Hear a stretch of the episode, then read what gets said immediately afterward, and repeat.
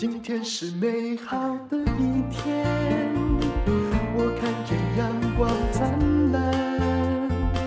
今天是快乐的一天，早上起床充满。欢迎收听人生使用商学院。好，我们今天请到的这位哇，大美人一个哈，妮姿美德的副总经理林台佩，你好，嗨，丹姐。淡如姐你好，林台佩呢？我刚刚看她，觉得她大概不到三十岁吧。可是她说她在生医领域呢有二十年的经验，这是怎么样？少女时期就开始了吗？谢谢，我会跟淡如姐多学习了。看到本人真是真是惊为天人。哎呦，我们两个就互相一直在这里赞美就好了。没有，对，我知道呢。你其实本来打算要当科学家，对不对？好，你是念。呃，也就是说哈，呃，你是念那个分子科学的，硕士也在念这个，嗯，对，目前也还在念博士，哎，你跟我一样努力嘛，人总要往上，就是自我增进一点，嗯，就是在某每某一个呃，就是每一个。角色的时候都想要扮演好每一个角色需要的责任啦，嗯、所以就是我大概我是那个中兴大学分子生物所毕业，嗯、然后二十多年前。不告诉你。啊，对我刚刚讲出来了，对，不小心。可是他其实是本来要当科学家了哈，那中间有遇到了家里出了一些事情，后来他就在业界工作。对，其实就是，嗯、呃，我的母亲她那时候就是突然就是没有症状之下，突然就是发现得了鼻咽癌，但是是零期，就是非常的初期。那时候几岁啊？五十有没有？那时候五十多，嗯，也还是很年轻的时候。嗯、呃，对，那时候五十多啊，哎，没有，那时候他大概可能五十八了，嗯，然后嗯、呃，发现其实就是很突然。然后那呃，我那时候就念分身所，其实也没有接触到医疗，所以其实那时候也不太清楚，就是医生说什么就带他去做什么。你爸，你妈妈是个老师，我妈是个老师，跟我妈一样。对，我妈是呃一个公立幼儿园的主任，嗯，然后她就是在幼教界非常多年，嗯。然后，所以我念了非常多年的幼稚园，就一直跟着他。对，所以有一天突然他是、嗯、就是突然发现是去检查发现有鼻咽癌嘛，应该零期应该没有什么症状。他其实没什么症状，他是一个就是自己觉得哎，突然觉得我们我还记得我们是去冲绳玩，因为我每年都会跟我妈出国，嗯、就是教职人员就寒暑假嘛，然后我们那时候学生也有寒暑假，嗯、我都会跟他出去。然后我们那一年去了冲绳回来，他就一直耳鸣。嗯，一般人其实耳鸣，这也就很厉害的一点，就是一般人耳鸣其实是不会觉得怎么样的。嗯，那他就开始看耳鼻喉科。嗯，然后看了半年都看不好，所以他就自己去了，他也没跟我讲，他就那我那时候在念硕班，他就因为耳鸣真不舒服，对，然后他就去了台中荣总，他就去看大医院，结果就做了他自己做了切片，因为这个要做切片的。嗯，然后。我知道的时候是他从医院打给我，然后一边哭的跟我说怎么办啊、呃？我就得了鼻炎，我嗯、呃、确定得了鼻咽癌。所以那个癌细胞到底在哪里啊？癌细胞吗？其实鼻咽癌是在口腔，就是口腔头颈癌。它其实在头鼻腔。嗯、呃，鼻咽癌，呃，其实它泛称它叫应该叫头颈癌。嗯，然后呃鼻咽癌它会在鼻子跟鼻咽这一部分比较多，然后就是看您。看这个癌细胞它跑的地方，嗯，对，所以统称我们看英文期刊，它会说是头颈癌啊，嗯，啊，鼻咽是其中一部分，是，然后零期的话就是很少的癌细胞在那里，嗯，但鼻咽癌现在的治疗方式大部分就是放疗跟化疗，可是只要一遇到放疗，尤其那边都是黏膜细胞，对不对？其实有时候生活的机能功能就会被影响，没错，就是它最大的副作用就是。可是它是唯一治疗的方式，是。然后，所以我可是它是零期，听起来还大家会都会觉得还好，但是你说他其实后来过的生活并不舒服，嗯，非常的不舒服，因为他做了放疗，可能我后来我后来到了医学界了才知道，嗯，可能有时候的过度放疗跟化疗会造成更多的副作用，嗯，然后他其实是在呃。他很快的就治疗完了，因为他很快癌细胞很少嘛，就刚就很快就是放疗就杀完了，然后就做了一点点化疗而已，也没掉头发。嗯可是有一天他去上班的时候，他就突然晕倒了。嗯所以后来我们就怕他再去，就是他都一直头晕，我们就怕他再去学校会不好，所以我们就让他退休了。所以那时候其实差一年他就退达到退休年纪，所以也就是说，本来是耳鸣，好，嗯。耳鸣没了，对。现在变成呃晕倒，嗯。就鼻咽癌治头痛。疗后就晕倒，嗯，因为平衡吧，是，因为你化放，因为放疗会伤害到你耳耳朵的平衡。所以后来制造的伤害是呃治疗造成的，嗯，我们猜啦，也不能这样子，只能这么对对对。猜测，对对嗯，对，猜啦。然后就是可能过度的伤害到了他的的这部分的呃细胞，然后让他可可能就是听觉会嗯。被受到影呃受到损伤，嗯所以其实一年后他又发了突发性听障。嗯。所以那时候我还记得他是台湾可能第一个去测试，那时候还就是呃，人家 sponsor 就是去测试那个人工电子耳，嗯，他还接受那个测试人工电子耳，才第一个，嗯，嗯。所以那时候好像还呃半价还是什么之类的，嗯对，所以他第二年他就已经再去动了脑部手术去做了人工电子，啊，所以等于就是生活的，就是对他而言，生活的舒适度是因为这个零期癌的开始，慢慢慢慢的在减，就舒适度在减低。没错，他就就头晕嘛，你哪里都不想去。啊，所以他本来是一个，因为他老师，然后他是一个很开朗的人，然后他也是教会的，他是我们呃是天主教，所以他嗯参加很多教会的活动，然后学校的活动，然后可是他从那时候开始就再也不出门了，嗯，然后从他生病的可能第二就是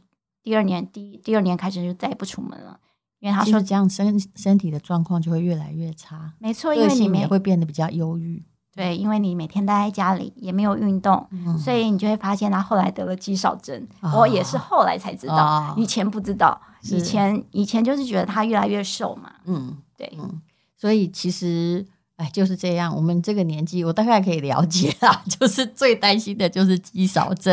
然后，但是肌少症，你如果真的已经少了的话，你就会越来越提不起劲来运动。对，然后后来的就是生活品质哦，是一定会低落。所以你刚刚说过的是，你后来接触到精准医疗才知道，化疗不能够过度。对不对？就过度医疗、哦，想要把癌细胞除恶务尽，恐怕会造成其他的麻烦。对，但是啊、呃，就是传统传统的治疗方式就是这样，就是我不知道你适合什么，是是，然后就像，所以这就会提到精准医疗啊、嗯呃。大家听到精准医疗这个名词啊，是大概是二零一五年奥巴马当总统的时候，他提出来的一个一个一个他的一个计划。然后精准医疗它的目的，也就是针对。呃，用利用呃基因地区的方式，然后找到基因上面的突变位点，哦、然后跟药物相关，嗯、然后你就可以精准的去用药，就不是放射性的全部都治，而是针对那个必须要处理的部分。嗯、没错，然后这也是要看这个癌症有没有这种标靶药物。嗯，所以很多人就是以前的治疗传统方式就是嗯、呃、化放疗啊，还有就是如果我我不知道你用哪一种化疗方法好。因为化疗也有分很多种药，嗯，所以我就一个一个去试，嗯，所以未来的精准医疗可能就会走向，我还可以去做一些嗯、呃、研究，就是你适合我适合哪一种化疗药物，嗯、或者是标靶药物，或者是现在所谓的免疫治疗。你有没有觉得这就是一种癌症患者的克制化的服务？不要把得了同一种癌的，比如头颈癌的，都视为是呃同一个部位要处理。嗯，对。其实后来、嗯、呃接触到精准医疗之后，你会发现越来越细。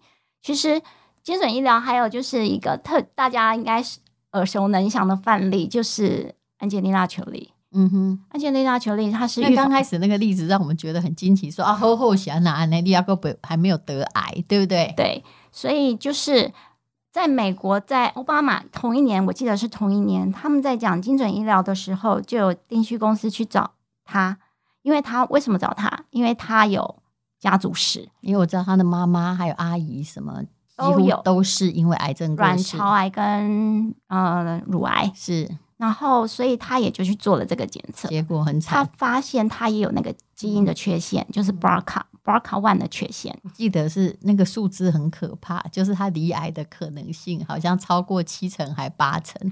呃，对，只要你有 BRCA one，你可能得了乳癌的几率，它可能就会到了呃七八成，嗯，然后卵巢癌可能就是会有六七成，嗯，那怎么办？嗯，那怎么办？难怪他赶快把孩子生完这样，那胸部后来割掉，但不是我们想的那么惨，其实人家现在看起来也还是很漂亮，很漂亮，那就是把某一些会导致啊，比如说是也许是乳腺吧，还是哪里先割除，是这样吗？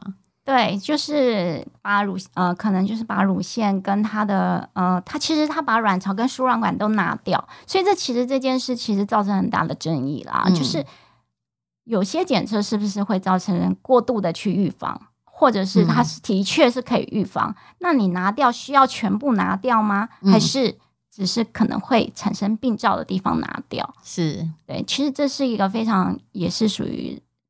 道德人性的一个讨论了，就好像很久以前有没有台湾有一个村，比如说被叫成整村的女人，只要过了中年就都没子宫，对不对？嗯，那到底说说真的要完全拿掉吗？哈、嗯，还是说为了预防而拿掉，或者是这样对吗？这还是有道德争议的。是的，嗯、所以现在在于预防医学所谓的精准健康这一块的时候。嗯通常这一块现在都还在讨论当中，嗯，对，但不过这势必会把它推向到精准健康的啦，因为毕竟精准治疗、精准医疗这个理念，它是针对用药嘛，嗯，然后那用药都是属于比较后期了，就是你疾病已经产生了，嗯，所以那现在政府像我有去参加一个论坛，政府它就是在推广如何可以在提前在你亚健康的时候去做一些预防的。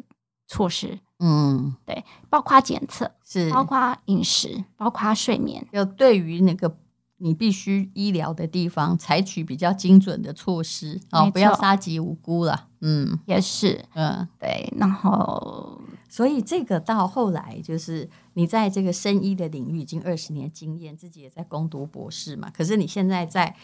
那个你姿美德当副总经理，对不对啊？对，那你 这个跟你推展精准医疗哦，或精准健康有关系吗？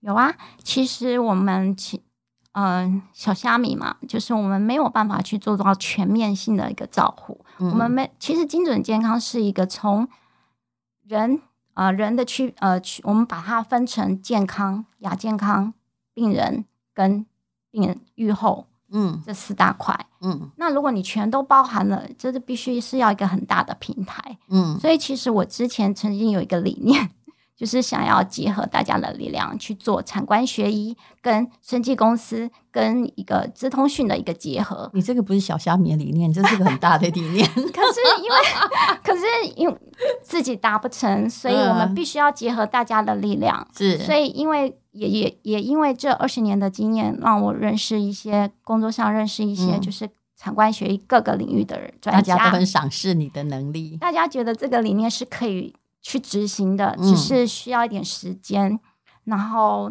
那嗯、呃，我觉得就是那我们先从初步开始好了，初步我们就会往精准营养开始走。是现在的精准营养，因为这个跟李之美德这个在台湾这么多年的啊、嗯呃、公司其实是。你们的结合应该是在精准营养这部分啊，首先一定是精准营养这一块，嗯、因为其实精精准营养现在国外就像美国卫福部呃，美国的 FDA，它就是会呃针对人的呃基因定序跟肠道微生物，然后去做一个大数据。嗯，其实数据的取得才是难的，当它累积的这个大数据，你可以去比对，哎，嗯，我们自己的基因。是不是所有的营养品都适合？是，是不是所有都适用？有些人其实这是一个大课题耶，因为现在的人有时候那种直销的品牌也很多、嗯、啊，你就什么好啊，你都吃。那请问吃了这么多不同东西都在你身体里哈，到底你你达到了什么结果？大家东西无价无波比，对不对？啊，其实我接触到这一块之后，还有跟教授们、医生们讨论之后，我。得到的就是，其实我一开始也不敢乱吃，嗯、因为其实现在商业跟怎么讲，一个东西有没有效果，跟商业其实它是有一个平衡点的，嗯、因为很多商人他可能需要在 marketing 上去做很大的投资，所以在它的成效上面、配方上面可能就会有点取舍。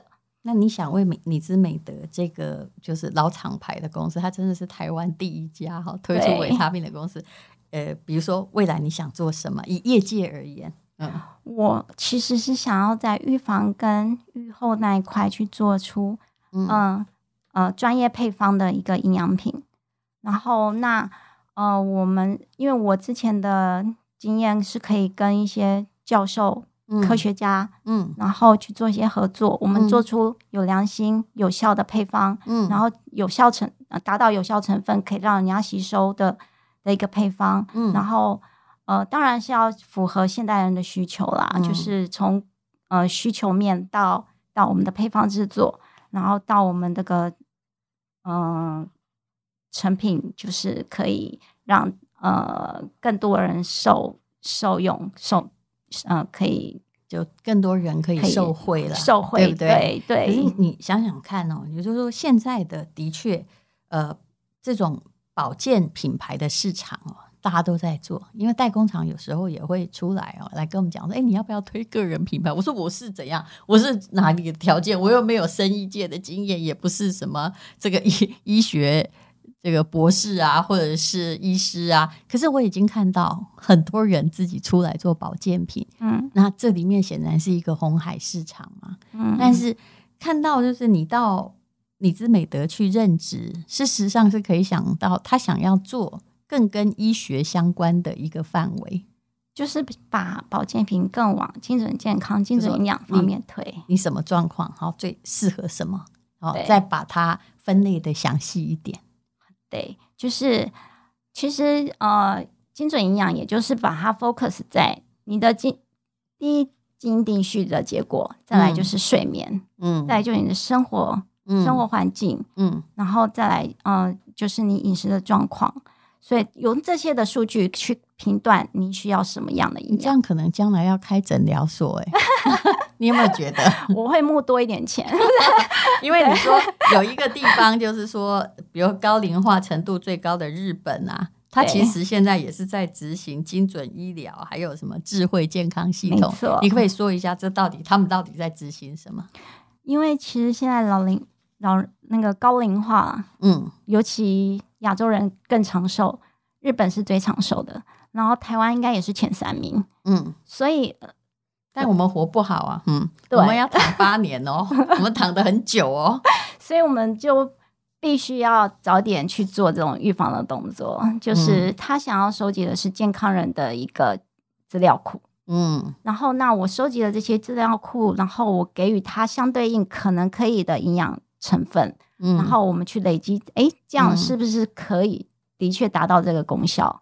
嗯、然后我们再给他奖励。嗯，所以你可以看，就是针对个人要有一些克制化的保健品的服务，对，对不对？就叫个人化的营养，嗯、对，个人化的呃克制化、个人化的营养。那这是一个很大的改变呢，对不对？这是一个理念，嗯、就是我们还是想要往这一方面去进行啦。然后我我们。你姿美的现在可以做的是，它已经有了很大的一个数据库，是会员数据库。嗯，它可以收集的就是会员呃那些会员的睡眠状况，那些、哦、可以帮他们做客制化的服务，基本的客制化的服务。嗯、那我们未来可以用现在精简，其实精很多简呃基因定序的方式或者什么方式，我们可以让它做一个基本的分析，然后我们再搭配进去这个客户的的数据里面。